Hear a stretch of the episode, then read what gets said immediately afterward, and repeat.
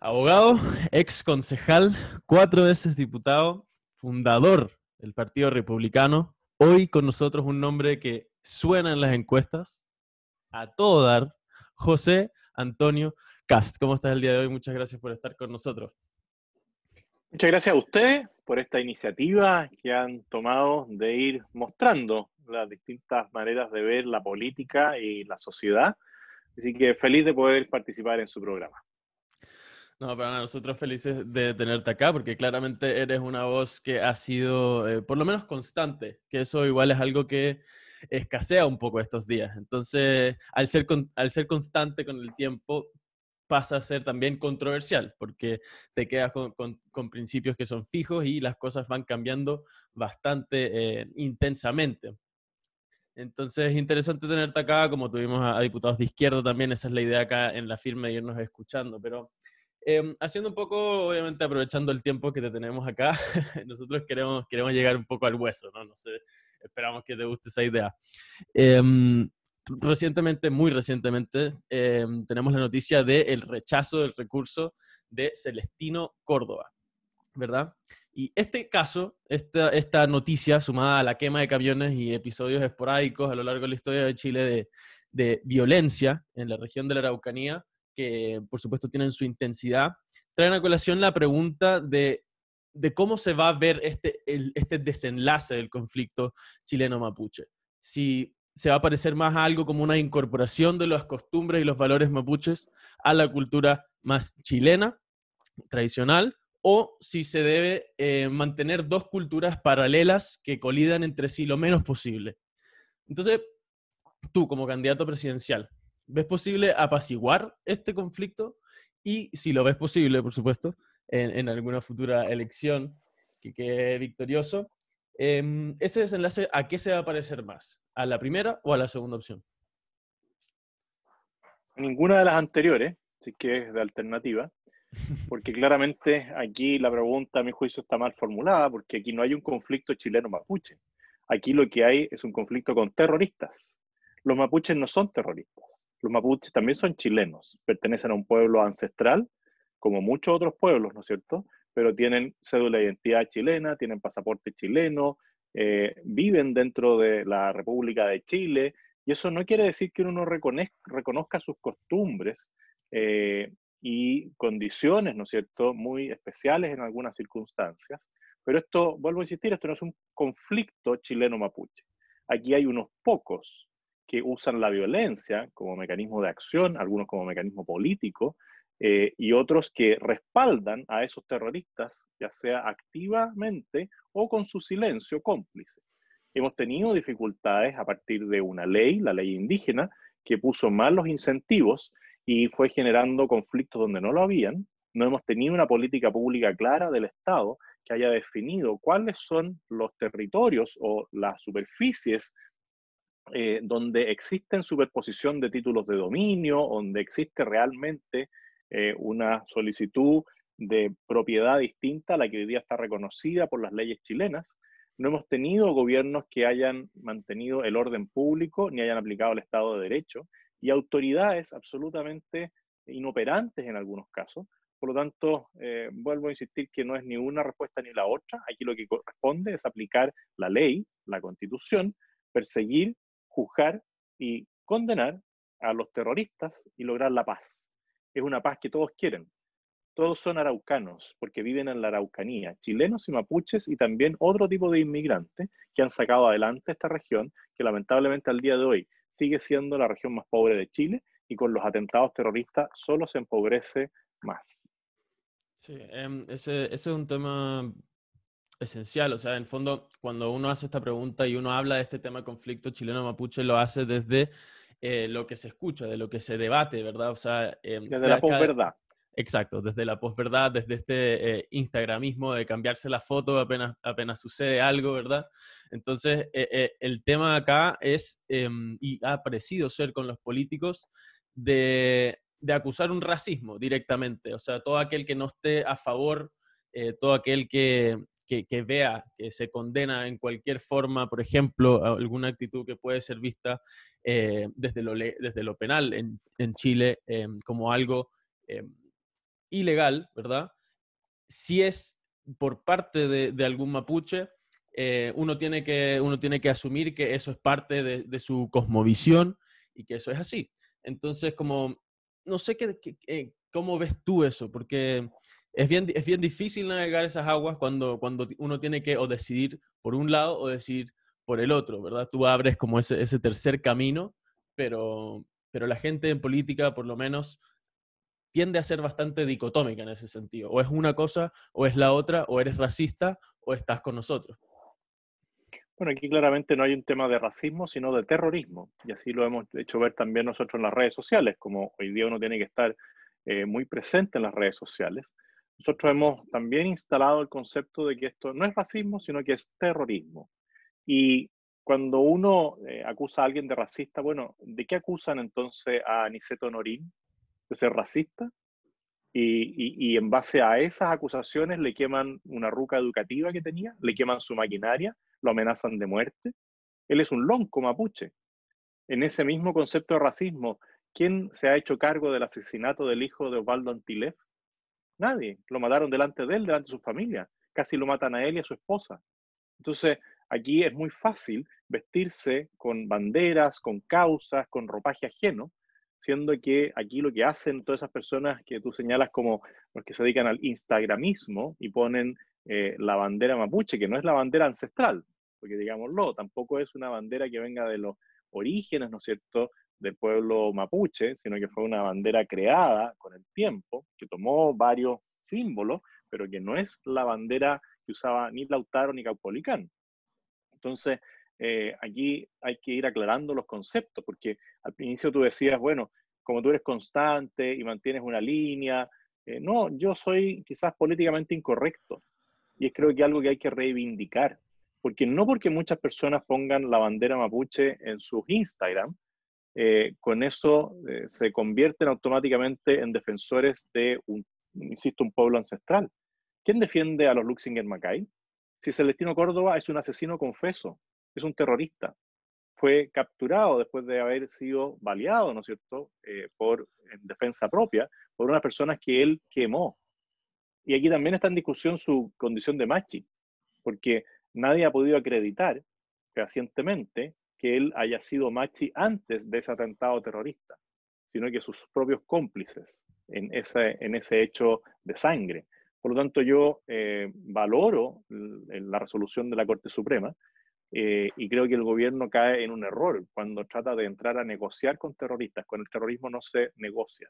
El terrorismo solo ha crecido en base a la impunidad que le ha permitido este y otros gobiernos. Por lo tanto, la actitud del gobierno en esto tiene que cambiar y tiene que aplicar la ley y la constitución. Y también debería replantearse eh, la suscripción del acuerdo 169 que hoy día eh, rige en Chile. Hola José Antonio, eh, una vez más agradecerte por estar acá con nosotros. Sabemos que estás que está muy ocupado, pero, pero qué bueno que te hiciste el tiempo. Y, en este mismo sentido de, las constantes crisis que está viviendo nuestro país, quizás la que originó todo esto, una de, de las más intensas, ha sido el estallido social de octubre pasado eh, estallido que dejó una sensación de perplejidad a casi todos los actores políticos, desde intelectuales hasta políticos, hasta empresarios, eh, a, toda la sociedad, a los ciudadanos eh, comunes. Y eh, entonces, al ser, hacer un, un, movimiento que nos dejó tan perplejos, habría que preguntarse por sus causas. algunos dicen que esto es un mal que viene por el sistema neoliberal, otros dicen que es por, por las crisis económicas y que no se logró mantener este constante crecimiento que, que, se venía dando en un país tan... Em, en un, en un, país tan próspero como que el que había sido Chile, al, menos en términos económicos. Entonces, ahí me gustaría preguntarte cuál es tu diagnóstico eh, de este estallido social que eh, no solo se caracterizó por la violencia, sino que también se caracterizó por eh, las manifestaciones legítimas dentro de una democracia que, se dieron, por ejemplo, en la, en la, marcha de, ese millón de personas. Entonces, ¿cuál es tu diagnóstico de este estallido que nos va a dar para hablar por mucho tiempo? Bueno, podemos conseguir que fue un estallido. En lo que discrepamos, en que eh, tú señalas que un estallido social, y yo creo que fue un estallido de violencia.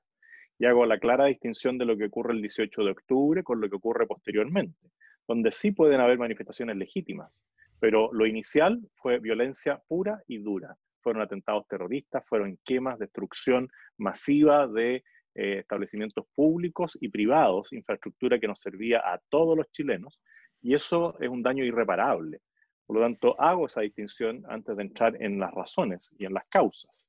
Aquí claramente esto eh, obedece a algo que venía planificándose hace, a mi juicio, bastante tiempo y que se ocupó como excusa la alza del transporte público, pero que lo más probable es que hubiese ocurrido igual para la cumbre de la APEC, eh, donde eh, yo creo que era, estaba preparado, ¿no es cierto?, para generar una manifestación violenta como la que vimos, que iba a ocurrir de todas maneras. Esto se adelantó.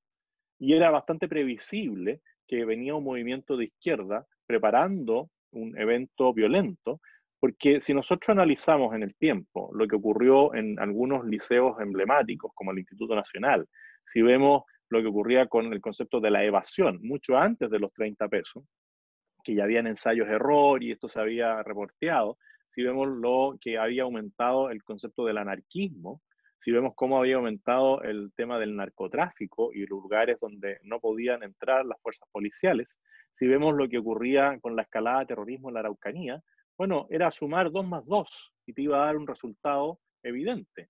Eh, y es algo que al menos yo mismo, yo dije el 18 de octubre eh, en un video, cuando estaba recorriendo Chile y estaba en La Serena, y le señalo al presidente que a mi juicio debería, haber debería declarar el estado de emergencia ese mismo 18 de octubre al mediodía. Y el gobierno llegó tarde. Y además pensaron que no iba a ocurrir nada. Esto no prendió. claramente prendió eh, en un camino de manifestaciones sociales masivas, pero que no por eso dejaron de ser menos violentas, porque la manifestación social masiva, pacífica, era la cobertura perfecta para eh, los narcotraficantes, para los anarquistas, para los delincuentes y para los políticos muy ideologizados, que vieron aquí una manera de derrocar un gobierno legítimamente electo. Aquí la izquierda utilizó estas movilizaciones sociales para tratar de derribar al gobierno de Sebastián Piñera, que fue electo democráticamente y que fue perdiendo adhesión, pero esa adhesión no se fue a la izquierda. Aquí muchos dicen, no, la gente despertó y lo único que quieren es cambiar el estilo o las políticas públicas. No, si alguien le pregunta a la mayoría de las personas que fueron a manifestarse si quieren ir por el camino de Venezuela o por el camino que lleva a Bolivia o por el camino que lleva a Argentina o por el camino que lleva a Ecuador, van a decir, no, yo no quiero eso. Yo quiero que las cosas empiecen a hacer bien y que se acaben ciertas situaciones que yo considero abusos. Eh, lo, decían las personas, yo también. Si yo cada vez que circulo por las autopistas concesionadas y me suena el, el ruido del TAC, y no me muevo, bueno, digo, aquí alguien está haciendo las cosas mal porque yo estoy pagando por un servicio y aunque fuera caro, bueno, si me lleva en tiempo eh, oportuno al lugar donde yo voy, bueno, lo pienso si lo pago o no lo pago.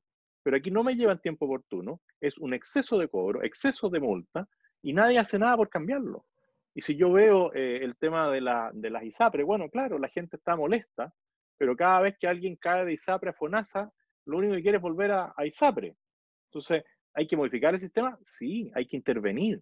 Mañalich trató de intervenirlo en el primer gobierno de Sebastián Piñera. ¿Y quién supuso a la izquierda?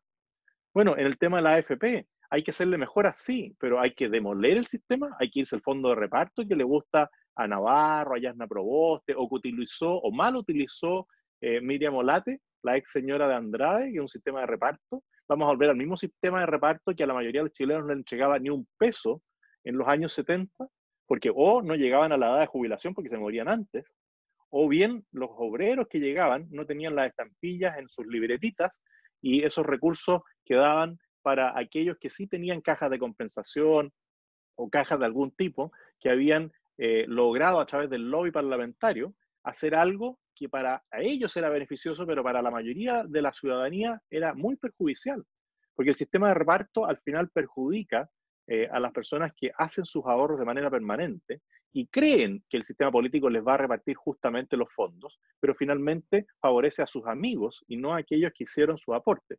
Entonces, eh, aquí tuvimos una situación crítica y la tenemos todavía latente, sí. ¿Y dónde se origina esto? Sobre todo, principalmente en el segundo gobierno de Michelle Bachelet, porque Chile venía en un crecimiento bastante constante, bajando, ¿no es cierto? Se mantenía, pero venía subiendo en los gobiernos de Elwin, en los gobiernos de Frey, en los gobiernos de Lago, incluso en el primer gobierno Bachelet y en el primer gobierno de Piñera.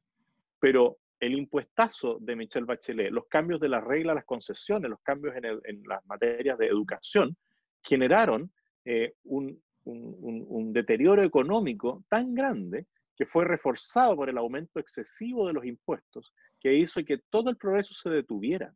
Y cuando se detiene, los primeros afectados son las personas más vulnerables.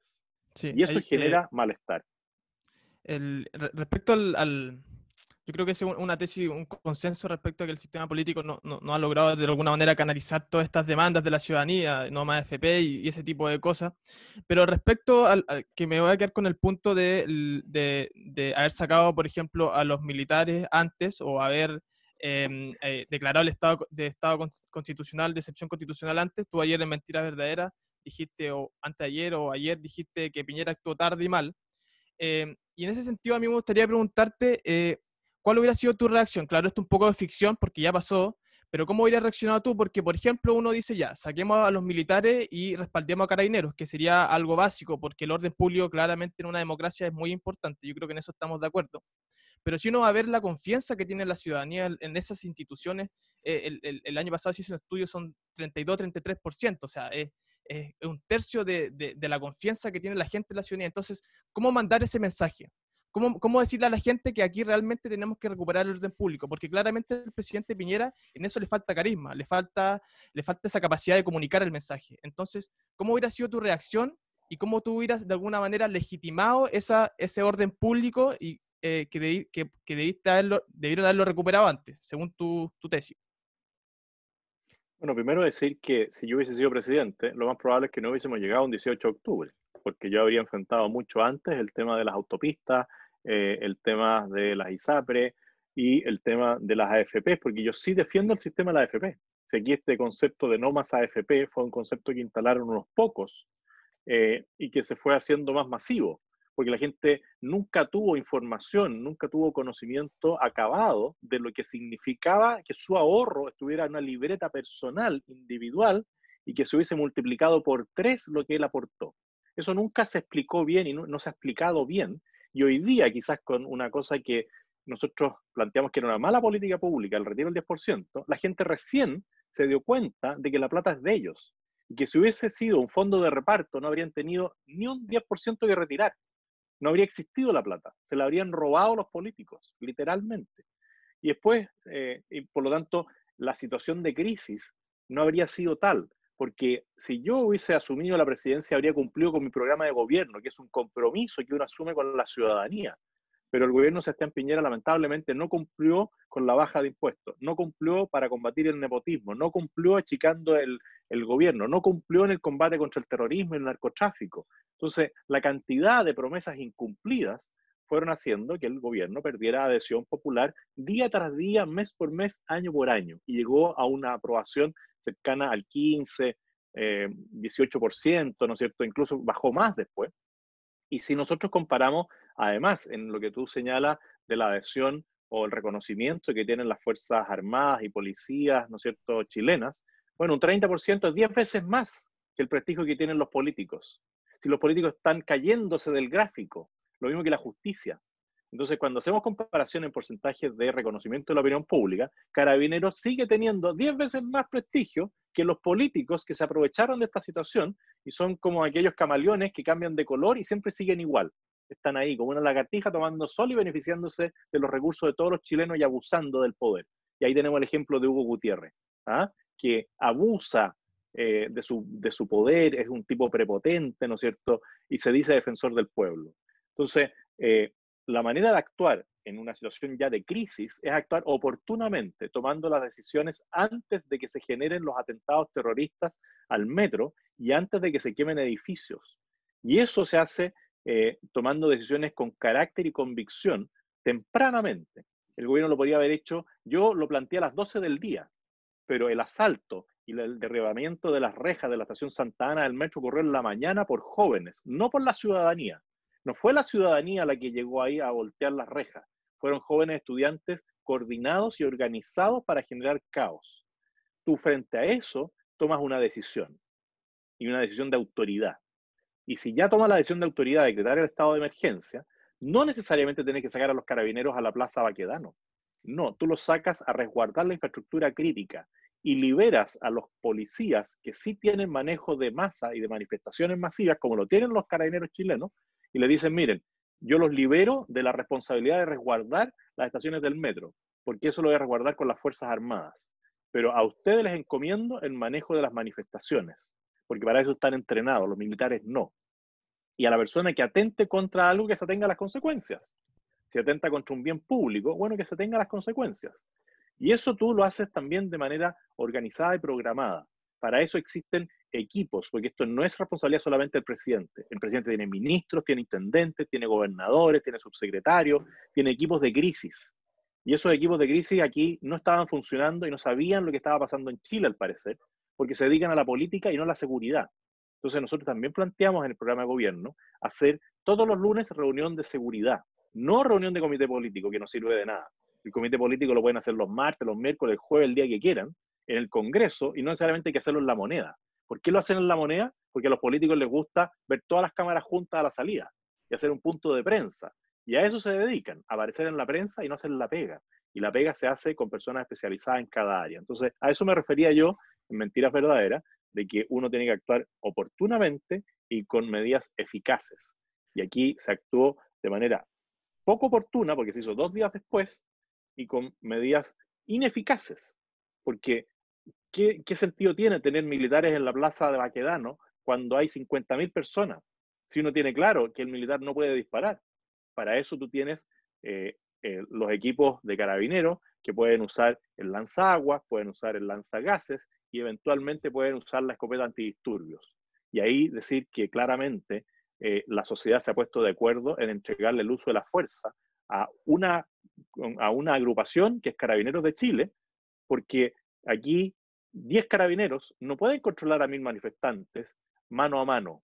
Y por eso uno le entrega elementos disuasivos a los carabineros para utilizarlos. Y si el manifestante transgrede las normas que están estipuladas, bueno, Carabineros está en el legítimo derecho de usar los implementos que le otorga el Estado para mantener el orden público.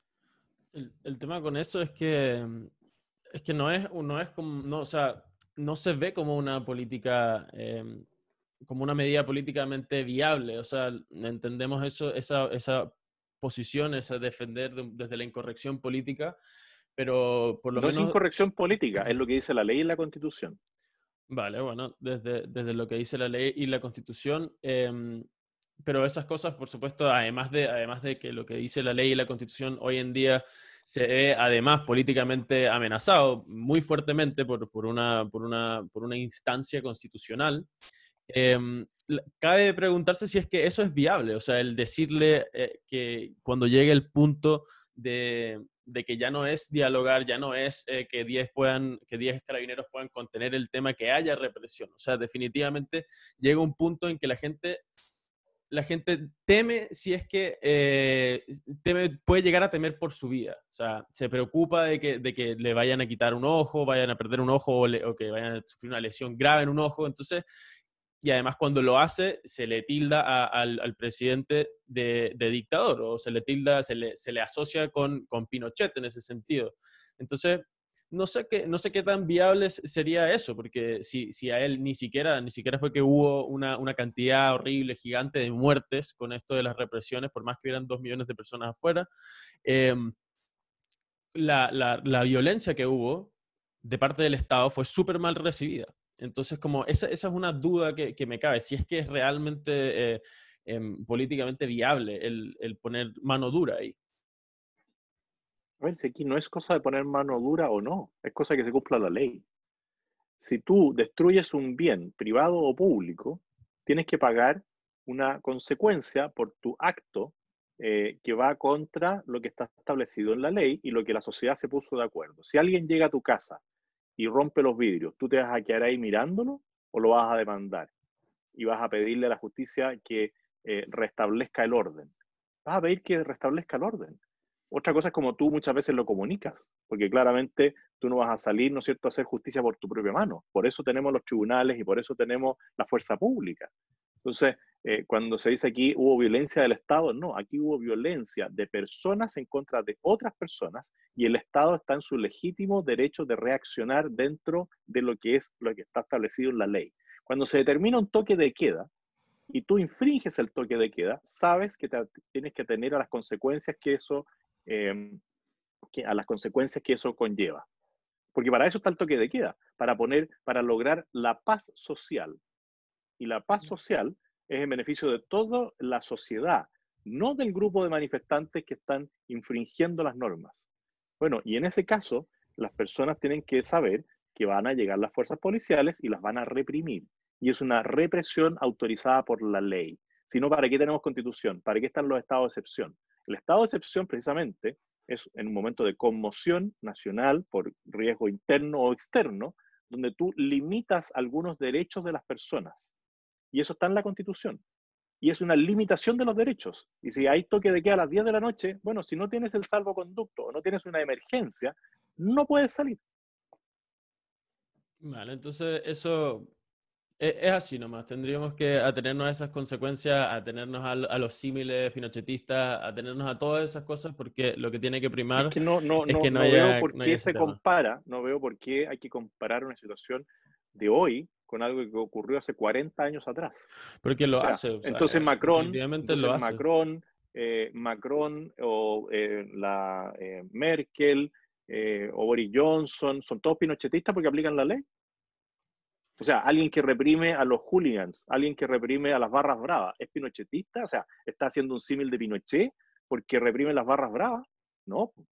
Si aquí no hay que caer en lo que instala la izquierda. Aquí cualquiera que piensa distinto a la izquierda es indicado como pinochetista. Y al menos yo me niego a eso, porque cuando hago cumplir la ley, eh, estoy obedeciendo un mandato de la ciudadanía. Por algo votaron por Sebastián Piñera, para que se cumpliera la ley. Por algo, Sebastián Piñera sacó cerca del 63 o 64% de la votación en la Araucanía, porque la gente que vive en Araucanía, sean mapuches, sean chilenos, sean inmigrantes extranjeros, están cansados de la violencia terrorista. Y eso es algo que hoy día yo creo que la ciudadanía tiene mucho más conciencia y te aseguro que muchas de las personas que estuvieron en la marcha del millón de personas, hoy día quisieron estar en el Chile del 17 de octubre y no en el Chile del 19 de octubre. Eso, eso es bien cierto. Y, hablando también eh, de ese tema específico, obviamente entendemos, yo te, traigo esto de los símiles pinochetistas porque sé que es algo que pasa, sé que es algo que va a pasar y es algo que, nosotros con lo que tenemos que, convivir si es que creemos en esto de, eh, de mantener el, el, rule of law, ¿no? lo, lo que tanto, tanto mencionas. Pero, mm, pero claramente acá, aparte, aparte de ese tema en específico, eh, hay un tema que subyace, que tú mencionaste, obviamente, bueno, recientemente lo tuviste que tocar en televisión, eh, el tema de esta irreverencia, de esta eh, impuesta desigualdad ante la ley por parte de un funcionario público, ¿verdad? esto, por supuesto, viniendo de un, un, como acabo de decir, funcionario público que además eh, es, eh, viene de este, este, este sector que se, se, profesa, se dice que es eh, defensor del pueblo, ¿verdad? Sobreutilizan el pueblo de, forma exagerada. Entonces, cabe, cabe, cabe, preguntarse porque también hay expresiones de eso en la derecha, si bien en grados un poco menos crudos, porque eso fue bastante crudo que lo grabaran y le dijeran yo soy más que tú nomás. Eso ya es algo un poco bien, bien, bien desagradable, pero en cierto grado también en la derecha, con ejemplos con, eh, con la presidenta de la UDI, eh, ex partido tuyo, eh, hay situaciones en las que uno ve o se, se entiende a la clase política por sobre la ley. Y teniendo ese concepto ya bastante inculcado en Chile, cabe preguntarse ¿qué es lo que viene a renovar eh, el Partido Republicano? ¿Qué es, lo, ¿Qué es lo innovador que traen ustedes que puede cambiar un poco esta, política y esta retórica un poco ya corroída de la relación entre eh, los políticos y las Fuerzas Armadas y todo este tipo de, cosas que se ven mal o se, se, entienden mal? Bueno, primero decir que eh, el ejemplo de Hugo Gutiérrez no puede ser más claro de lo que es el comunismo. Yo eh, generalmente pongo en mi entorno cosas que me interpretan. Eh, y después de lo que ocurrió con Hugo Gutiérrez, puse aquí para que la gente vea a la distancia este libro que es notable. No sé si lo pueden leer. La rebelión en la granja. Eh, que relata de cuerpo entero lo que es el comunismo, que dice que se van a preocupar por el pueblo y después dentro del pueblo hay unos más iguales que otros, que son los comunistas. Entonces, eh, ¿qué venimos a renovar nosotros? Bueno, a hacer la política desde el sentido común, a volver a creer que la política puede ser realizada de una manera distinta eh, y desde cosas tan sencillas como decir que vamos a ponerle término al nepotismo en los cargos de confianza. Cualquier presidente puede decir en los cargos de confianza a qué persona va a nominar. Y nosotros al menos lo que hemos señalado, y yo lo dejé presentado como un proyecto de ley que duerme el sueño de los justos en el Congreso, que ningún pariente de un político electo vía eh, elección popular va a estar en un eventual gobierno mío ocupando un cargo de confianza. Una cosa tan sencilla como esa podría devolverle cierto grado de legitimidad a la política, porque lo que señaló el presidente de la República cuando dijo que iba a mandar a su hermano como embajador en Argentina es precisamente lo que hay que terminar. Lo que ocurrió con una niña eh, que tenía algún grado de familiaridad, ¿no es cierto?, por sus padres, con el presidente de la República y termina en un alto cargo eh, en Estados Unidos como representante de Chile, no son cosas inaceptables. Entonces nosotros, así como criticamos a Carolina Goich, que tenía a toda su familia trabajando en el Estado, mientras ella era senadora y Michelle Bachelet era presidenta, bueno, hoy día se da lo mismo con parlamentarios de derecha en un gobierno presidido por alguien de derecha cosas como esa hay que enfrentarlas. Y muchos de esos abusos que están ahí y que todos los vemos y que no se hace nada. Se crea el servicio civil, se crea la alta dirección pública, bueno, pero para pareciera ser que para los parientes eso no corre. Entonces, partamos con ese tipo de cosas. Partamos reconociendo que en el Estado se paga a falsos exonerados. Partamos reconociendo de que el aparato del Estado hoy día tiene cerca de 30.000, algunos hablan hasta de 100.000 personas que no hacen nada por mejorarle la calidad de vida a las otras personas. Y cuando empecemos a enfrentar ese tipo de situaciones, bueno, la gente puede llegar a creer nuevamente de que la política también se puede hacer bien. Y de ahí para adelante, bueno, hay muchas cosas que desde el sentido común tú puedes enfrentar. Puedes enfrentar el tema del Transantiago, puedes enfrentar eh, el tema de los trenes de acercamiento, puedes enfrentar el tema de la ciencia y la tecnología. Eh, bueno, todo parte desde el sentido común, de decir, oiga, ¿por qué esto nunca se ha hecho? Bueno, porque hay burocracia, porque hay presiones, eh, políticas inmobiliarias, de vivienda, políticas tributarias, eh, tú estudias odontología. Bueno, ¿por qué no tenemos un plan que se haya mejorado desde el tema de un proyecto inicial que quizás no se ejecutó de manera perfecta, pero que se llamaba Sonrisa de Mujer? ¿Qué más importante para una persona que su dentadura? si la dentadura es como tu carta de presentación. Bueno, y sigue ahí y nadie hace nada. Entonces, ese tipo de cosas prácticas, tú podrías empezar a hacerlo. Tenemos una corporación de asistencia judicial, ya que Jorge está estudiando Derecho, ¿no es cierto? Bueno, la gente, ¿qué opinión tiene de las corporaciones de asistencia judicial? Que son jóvenes inexpertos que van a defenderlos y que hay una tramitación gigantesca. Bueno, abordemos ese tema. Abordemos cómo le damos calidad de defensoría jurídica a las personas que no tienen los recursos suficientes para pagarlo. Abordemos la realidad de las cárceles. ¿Sí?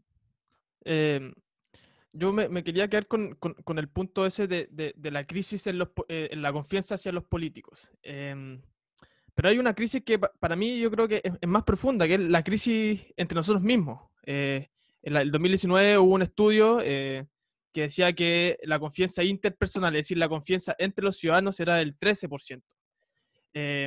Eh, y el, el, el, eh, hubo otro estudio que, que, era, que lo hizo el, programa de las Naciones Unidas que decía que el 41% de las personas que habían entrevistado eh, decían que habían sufrido malos tratos, que habían sido pasados a llevar, que habían experimentado alguna forma de discriminación. Entonces, lo que uno concluye de estos estudios es que entre los chilenos no confiamos entre nosotros, no, no, no, no nos vemos como personas iguales.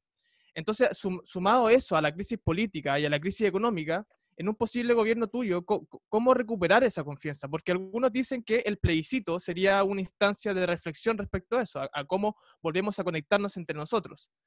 Pero claramente, como tú vas eh, por la posición del rechazo, que es muy válida y, mucha gente va por esa posición, eh, en el caso de no eh, hacerse una nueva constitución, ¿cómo recuperar esa confianza eh, hacia las instituciones, cómo recuperar esa confianza hacia los políticos y cómo recuperar la confianza entre nosotros mismos. Bueno, primero decir que la confianza no se recupera por ley, porque si a mí eh, tú me dictas una ley que me obliga a confiar en ti y yo no te conozco, por muy ley de la República que sea, promulgada y publicada en el diario oficial y conocida por todos, yo no te conozco, entonces la ley no me puede obligar a confiar en ti. Si alguien cree que por el plebiscito vamos a llegar a reencontrarnos y vamos a terminar confiando unos en otros, está muy equivocado y ojalá que despierte de ese sueño ideal, porque se va a transformar en una pesadilla. O sea, si alguien cree que este plebiscito, eh, que tiene un origen ilegítimo basado en la violencia y que se podría haber eh, legitimado si es que después del acuerdo del 15 de noviembre se hubiese alcanzado la paz, y ahí yo podría haber dicho, mira, en realidad parece que me equivoqué, porque se firmó el acuerdo y se produjo una paz en Chile. Se calmó todo porque la gente ahora está esperando que realicemos el plebiscito y hagamos esa reflexión que tú dices en paz. Si alguien me dice que hubo un día sin violencia después del acuerdo del 15 de noviembre, bueno, que me lo demuestre, porque la violencia siguió de manera permanente, no terminó, con la complicidad de los mismos políticos que firmaron ese acuerdo. Y al menos algunos de los que firmaron el acuerdo se dieron cuenta que los habían engañado y transitaron desde el apruebo al rechazo. Nosotros al menos fuimos transparentes y desde el primer momento le dijimos, los engañaron, lo hicieron leso. Firmaron una cuestión a las 3 de la mañana cuando ya nadie tenía conciencia de lo que estaba firmando.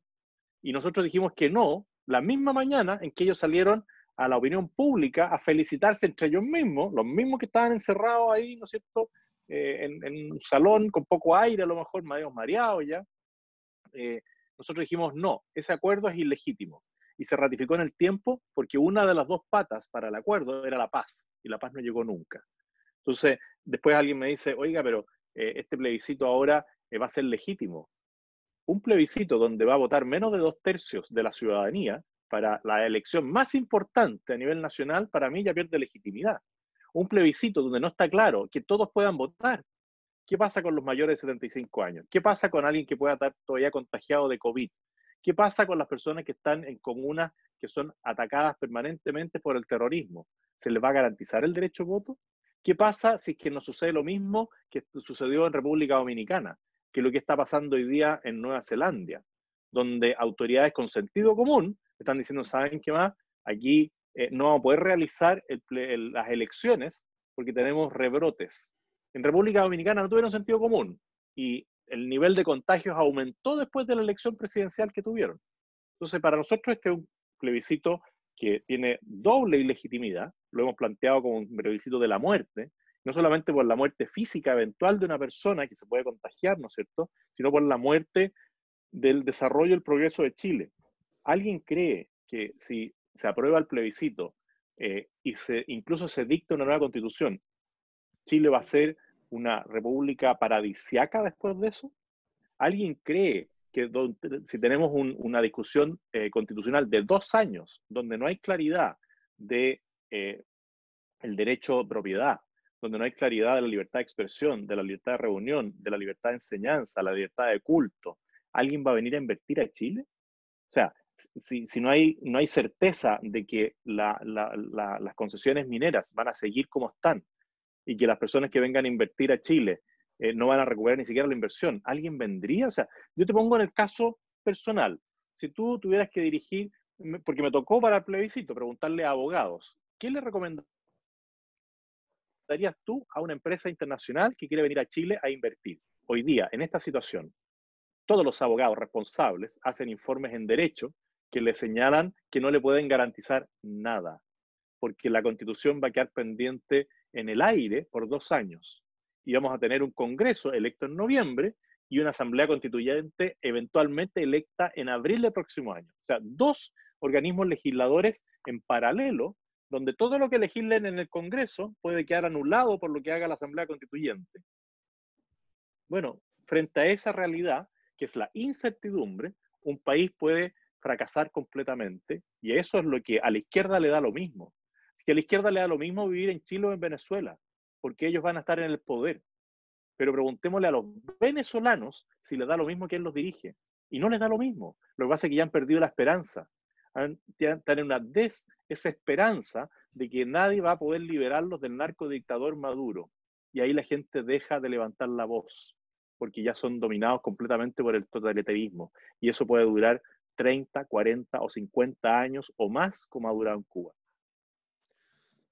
Sí, bueno, yo te, digo de cerca, em, igual entiendo esa, esa, crítica, por supuesto. O sea, yo por lo menos, bueno, yo soy venezolano, yo nací en Caracas y, y se puede hacer, se puede ver bastante similar esta sencillez, esta, esta volatilidad de las ideas de, de, las personas que están impulsando bastante la prueba. De hecho, uno, uno puede llegar a ser escéptico por lo fácil, lo sencillo que estas personas toman o adoptan una idea.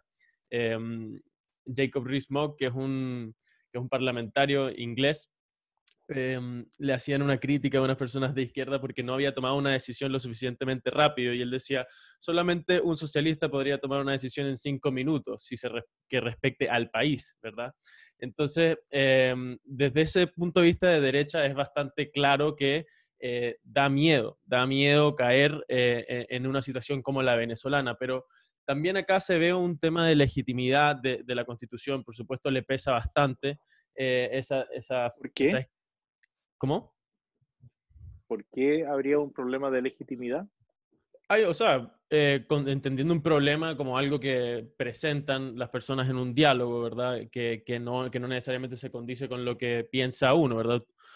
Eso eh, se explica cuando tú me dices por qué. Tú me dices por qué hay un problema y yo te digo que el problema que hay es que se discute y se le, se le, se le dice, se dice de la Constitución que no es legítima por eh, la forma en la que llegó a imponerse. Entonces, de esa forma... Eh, curiosamente, sí, pero curiosamente para aclarar el punto, esta constitución fue plebiscitada en el año 80 y uno podría discutir el plebiscito del año 80, pero también fue plebiscitada el año 89 y también fue modificada eh, de manera importante el año 2005 y todos los diputados y senadores y líderes políticos que hoy día están dirigiendo el país están en sus cargos gracias a esta constitución, porque en Chile eh, el gobierno militar entregó un país a la democracia, a diferencia de lo que ha ocurrido en todas las dictaduras de izquierda, donde ni un dictador de izquierda ha entregado el poder eh, salvo cuando muere por causas naturales. Sí, pero eh, entiendo que los... Lo que pasa es que, a ver, yo por qué aclaro las cosas, porque si no, queda instalado en la conversación que algo es ilegítimo cuando no necesariamente es ilegítimo. Entonces, yo no es que esté enojado contigo, sino que lo que hago es aclarar ciertos conceptos para que no queden como ahí dando vuelta, que la constitución es ilegítima. No, uno puede discutir si hay que cambiar la constitución o no, pero el argumento de decir que esta es una, una constitución ilegítima, eh, cuando uno habla con la razón y no con la pasión, tiene que descartarlo, porque las mismas personas que dicen que es ilegítima han ocupado esta misma constitución para eh, llegar a sus cargos y esta misma constitución es la que nos ha permitido enfrentar la pandemia, temas tributarios, temas de mm. precios, etc. entiendo bien que, que tú tú estás viéndolo, por supuesto, desde el punto de vista de los, de los políticos que están impulsando esta idea de la ilegitimidad, ¿verdad? Pero yo no me estoy restringiendo exclusivamente a eso, me estoy restringiendo eh, y estoy haciendo alusión a las personas que fueron a, manifestarse de forma pacífica. Que, y Habría que preguntarles a esas personas cuántas de ellas han leído más de tres artículos de la constitución actual y preguntarle a esas mismas personas cuál artículo ellos modificarían primero cuál segundo y cuál tercero. Si yo te preguntara a ti, o más bien a Jorge, que es el abogado, yo le dijera, a ver, Jorge, ¿cuál de los artículos sería el primero que hay que modificar y cómo hay que modificarlo? Lo más probable es que me diga, mira, dame unos minutos para ver, porque yo no soy socialista y no voy a tomar la decisión en cinco minutos. sí, no, no, pero yo estoy, yo estoy yendo un poco al, porque, a ver, estoy siendo abogado del diablo en el sentido que tenemos que escuchar, ¿verdad? O sea, se dan, esta, se dan estas protestas y se, y se se hace este, esta conmoción. ¿Por qué? Porque en cierto grado se escucha también que, eh, hay, que hay, hay un desacuerdo con, con, lo que pasó, ¿verdad? Con, lo, con, lo, cómo se puso, eh, cómo llegó a ser esta constitución, ¿verdad? ¿Cómo llegó? No, no específicamente lo que dice, sino cómo llegó. Entonces, eso es algo que, que la gente, por la que la gente va a abogar por el apruebo, ¿verdad? Entonces, viendo eso, como que también es un argumento por el lado de, ese apruebo, que no solamente es que, qué artículos específicamente cambiarían, sino es la idea de tener algo que se ha generado en un discurso eh, actual o más reciente, que incluya más personas. Entonces, como eso, e, esa idea de, una incorporación... Bueno, pero eso si es que no votan dos tercios del padrón electoral, va a caer por su propio peso. Porque si no va a votar al menos 10 millones de personas de las casi 15 millones que están en el padrón electoral, yo podría decir lo mismo. Esto no es algo relevante para la ciudadanía hoy día. Para la ciudadanía hoy día es mucho más relevante recuperar sus puestos de trabajo.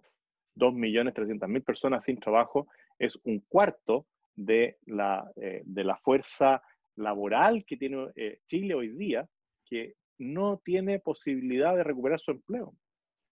Sí, sí está bien. yo creo que es, algo que es digno de, tocar ahí. Pero eh, tú, ¿verdad? Porque tú eres, tú vas fuertemente por el rechazo. Nosotros hemos tenido Primero porque no se haga la constitución, o sea, el plebiscito, perdón. Y si, bueno, se va a hacer, si se va a hacer, claramente estoy por el rechazo y trabajaré firmemente por tener la mayor cantidad de apoderados de mesa. Aprovecho de decirle a todas las personas que nos siguen eh, y que están viendo el programa que se inscriban como apoderados de mesa eh, pueden hacerlo en la plataforma del Partido Republicano. También los invito a inscribirse en el Partido Republicano y hacerse militantes de este nuevo eh, proyecto político, pero sobre todo que se hagan apoderados de mesa para resguardar la transparencia de ese proceso electoral en la medida que se realice. Claro, y, y si se llega a dar, ¿te animáis a darnos una, un resultado? ¿Cómo cuánto quedaría en porcentaje? A ver, yo creo que nosotros eh, partimos de un piso bajo, si le creemos a las encuestas, estábamos 90-10. Yo no le creo mucho a las encuestas, pero te diría que hoy día algunos dicen que ya vamos en el 30, otros dicen que vamos en el 40% eh, de rechazo. Eh, y si yo fuera optimista y digo ya, vamos en el 40% del rechazo, nos quedan todavía casi 90 días para empatar. Así que creo que el resultado todavía es incierto en la medida que se llegue a hacer el plebiscito, que puede que la realidad sea mayor que el voluntarismo de algunos políticos y no se pueda realizar. José Antonio, eh, te, quería hacer una pregunta poniéndonos en la situación que, va a ser presidente, porque, porque yo creo que hay que ponerse en esa está claro que lo voy a hacer. Eh, gracias. Eh, me, me, gustaría preguntarte una duda que yo creo que es muy legítima y es, dado que tú generas mucha controversia en el espectro político actual, eh, estás creando tu partido y tu movimiento y eso está bien, pero un, movimiento que recién está surgiendo y eso es evidente, hay que decirlo. Eh, si llegas a, gobernar, eh, dado que generas esta, polémica con muchos parlamentarios que muchos no te tienen buena, ¿con, qué coalición vas a gobernar? ¿Con qué partidos? ¿Tú, crees que la UDI, RN y los partidos de la derecha que han gobernado con Piñera se van a sumar a tu, a tu gobierno? ¿Cómo, ves esa, esa distribución de, o equilibrio del poder respecto a tu gobierno? Yo espero que sí así como yo fui eh, bastante claro eh, y me la jugué por la patria al apoyar en la segunda vuelta a Sebastián Piñera, yo creo que ellos debieran hacer algo parecido y trabajar por Chile, no por sus propios intereses. Y si que yo salgo electo presidente, supongo que ellos serán tan patriotas como para reconocer la voluntad popular y trabajar en ese proyecto de gobierno que la gente votó. Porque yo no me presento como solo José Antonio Cast, y miren, voten por mí porque soy simpático, eh, porque, no sé, me gané un premio internacional de fisiculturismo, mentira, pero eh, eh, no votaron por mí por eso, votaron por mí porque yo presento un plan de gobierno, más allá de un programa de gobierno, nosotros hoy día ya estamos trabajando en un plan de gobierno. Y eso lo estamos realizando a través de un centro de estudio que se, que se llama Ideas Republicanas y que dirige José Manuel Rojo Edwards, y lo hace muy bien, les recomiendo invitarlo a estas conversaciones, eh, para que les muestre lo que es de verdad un plan de gobierno. Y eso va mucho más allá de una coalición. Si un plan de gobierno se realiza a partir de nuevo del sentido común de parlamentarios de izquierda, de centro y de derecha, si que lo quieren llevar a la distribución tradicional, ¿no es cierto?, de la política. Pero nosotros lo que tenemos que crear es un plan país y hacer partícipe a la ciudadanía de eso. Si hoy día tenemos un sistema democrático bastante imperfecto, porque los parlamentarios hacen lo que quieren durante, los senadores hacen lo que quieren durante ocho años y, nada, y no le rinden cuenta a nadie. Entonces, si nos vamos al sistema americano, a los diputados lo eligen cada dos años y a los senadores cada cuatro. Aquí tenemos el peor de los sistemas, porque el presidente solamente se elige por cuatro años sin reelección y los parlamentarios pueden estar ocho años sin rendirle cuenta a nadie. Entonces, ¿esto a quién benefició? A los partidos políticos. Y se cambió el sistema electoral de nuevo para beneficiar a los partidos políticos. Se intervino la manera de elegir al Parlamento, pero no se intervino la manera de elegir al presidente de la República. Entonces estamos en una especie de parlamentarismo, pero presidencial. Una cosa insólita. Y ahí también decir que el presidente tiene bastante más facultades hoy día todavía, como para verse restringido en todo por el Parlamento, aplicando las leyes actuales. Eh, y eso es algo que yo sí tendría el carácter suficiente para hacer y que lamentablemente nuestro presidente hoy no lo tiene. Bueno, eh, ahí fuerte, fuerte palabras, el presidente hoy no lo tiene, Pero lo algo que suena, y suena en todos lados además, es lamentable. lo he dicho siempre, yo he dicho que este, este, gobierno se terminó eh, el, el, 15 de noviembre, cuando el presidente entrega la constitución mm. a una reforma vía asamblea constituyente, que además han demostrado en todos los países, y tú eres testigo de eso, que Venezuela, que ha modificado su constitución como 23 veces, claramente está en una situación mucho más deteriorada de lo que nosotros estamos en Chile. Sí, tú, como tú bien tienes el libro ahí, eh, para acordarte de, la tragedia de Hugo Gutiérrez, yo tengo la constitución de, Venezuela por acá guardadita para, para no olvidar. ¿Cuál de todas? Para no olvidarnos. ¿Cuál de todas? ¿Quién sabe? Esa es la respuesta correcta. La chiquitita, la chiquitita azul. Eh, la que nos recomendó, la que nos recomendó también eh, Nicolás Maduro en una de sus charlas, diciendo, esta constitución del pueblo. el pueblo está bastante mal, en Venezuela.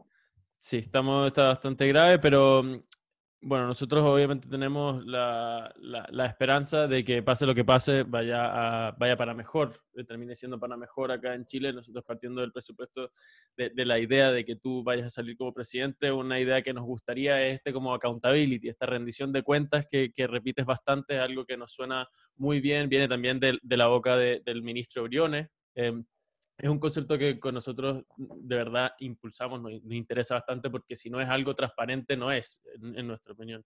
Entonces, acá por lo mismo, eh, les recordamos a todos que, la idea acá es, por supuesto, escuchar las ideas eh, contrastantes. Eh, eso, eso fue un poco la idea acá que, de sentarnos a hablar contigo e intentar ver cómo reaccionarías tú a algunas posiciones de izquierda y algunas de derecha y bueno, obviamente que darte las gracias de, que estés acá sentado con nosotros. Nosotros generalmente hacemos esa última pregunta de a quién nominarías como para que se siente a hablar con nosotros, pero parece que te adelantaste, ya no, nos diste una recomendación. Bueno, yo creo que el Rojo Edwards, Edwards es un gran invitado eh, y además les puede explicar muy bien qué pensamos nosotros de un futuro plan de gobierno. Perfecto, entonces queda ahí ya, el nominado y a nosotros no nos queda más que darte enormes gracias por darte un, rato acá para, conversar. Em, yo fui Ricardo García, acá sentado con Jorge Castillo y tuvimos la suerte de entrevistar y conversar un rato con José Antonio Cast. No olviden dejar sus comentarios, sus opiniones contrastantes o colindantes. La idea es que promovamos este, este diálogo de ambos lados. Muchas gracias a todos por escucharnos y que estén súper bien donde sea y cuando sea que les llegue este video.